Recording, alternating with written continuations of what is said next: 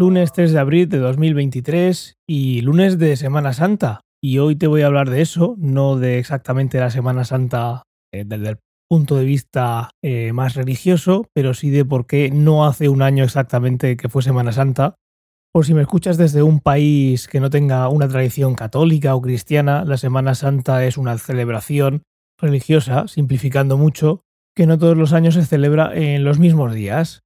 La decisión de cuándo se celebra la Semana Santa se decidió en el concilio de Nicea en el año 325 después de Cristo y en aquella reunión entre las que se tomaron muchísimas decisiones trascendentales para el cristianismo y para los países que siguen esa tradición, también se estableció la fecha de la Pascua. La Pascua conmemora la resurrección de Jesucristo al tercer día de su crucifixión y es ese día, el día 8, el que va a centrar toda esa semana, aunque realmente son ocho días de, tradición, digamos.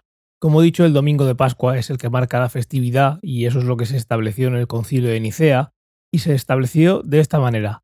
Pero antes de decírtelo, si no estás muy puesto en esta tradición y no sabes de qué va la cosa, ¿eres capaz de decirme en qué fase está la luna durante esa semana? ¿Alguna vez te has fijado? Siempre es luna llena. ¿Casualidad? Pues obviamente no. La fecha va a ser el siguiente domingo tras la primera luna llena que llega después del equinoccio de primavera. Y sí, aquí está, aquí está toda la gracia del asunto. Nosotros, la mayoría del mundo, seguro que tú que me escuchas estadísticamente, eh, usas el calendario gregoriano. El calendario gregoriano es un calendario que se basa en la posición del sol. Mientras que esta festividad y otras muchas cosas de las que pasan en el mundo lo que hacen es fijarse en calendarios lunares. Y cuando pienses en un calendario lunar, no pienses en qué posición está la luna. Puede ser simplemente un calendario como el lunar eclesiástico, que es un calendario más simplificado. Cuando tú miras la luna, qué tiempo tarda en dar una vuelta alrededor de la Tierra, pues son unos 29 días y algo, pero el calendario eclesiástico lunar, por ejemplo, puede durar cada mes 29 o 30 días.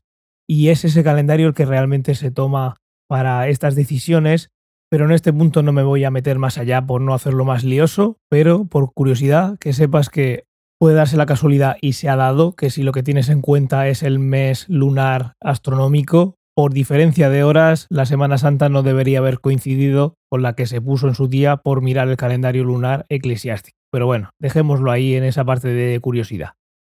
Nos basamos en la luna para elegir qué día va a ser el domingo de resurrección, teniendo en cuenta esta norma de que tiene que ser el primer domingo después del equinoccio, que va a ser entre el 20 y el 21 de marzo, pero bueno, en este caso se va a considerar siempre que es el 21. Es otra de las cosas que se miró en el que se establecieron en el concilio de Nicea. El caso es que según esto, las fechas en las que puede suceder este domingo de resurrección son entre el 22 de marzo y el 25 de abril. Ya está, misterio descubierto. De ahí que cada año la Semana Santa tenga una fecha diferente. El origen de esta decisión se debe a que, eh, según la tradición, la muerte de Cristo tuvo lugar en torno a la fiesta de Pascua judía. Así que una vez que hemos resuelto el misterio, algún dato curioso, y es que, por ejemplo, el 19 de abril es la fecha más repetida. Sí, hay una fecha que es la más repetida y cada 100 años esta fecha se va a repetir cuatro veces. Por otro lado, los extremos, no es casualidad, el 22 de marzo y el 25 de abril son mucho menos habituales. Alguna cosa curiosa más, pues cada 5.700.000 años se repiten de nuevo todas las fechas. Digamos que ahí hay un super ciclo en el que vuelven a repetirse todas las fechas que se hubieran calculado, que se hubieran mm, sucedido. Y eh, también hay una fórmula eh, que permite calcular de manera un poco simple, un poco, no sé, no, la veo muy, muy elegante, pero te la dejaré en las notas del episodio. Y es una fórmula que tiene en cuenta todo lo que sabemos hasta ahora. Sabemos que la Pascua es el primer domingo tras la primera luna llena a partir del equinoccio, según la edad de la luna, que es la posición dentro del ciclo.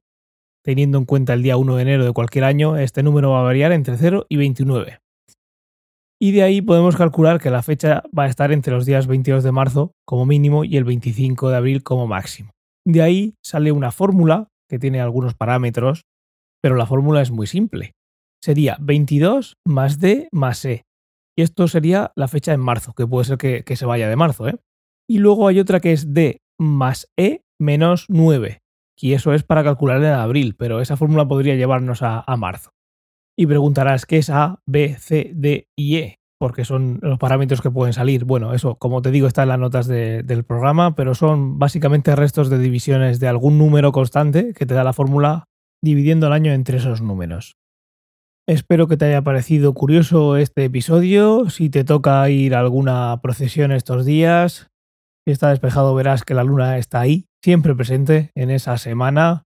Y nada más, Ale, aprovechar el día. Un saludo y hasta mañana.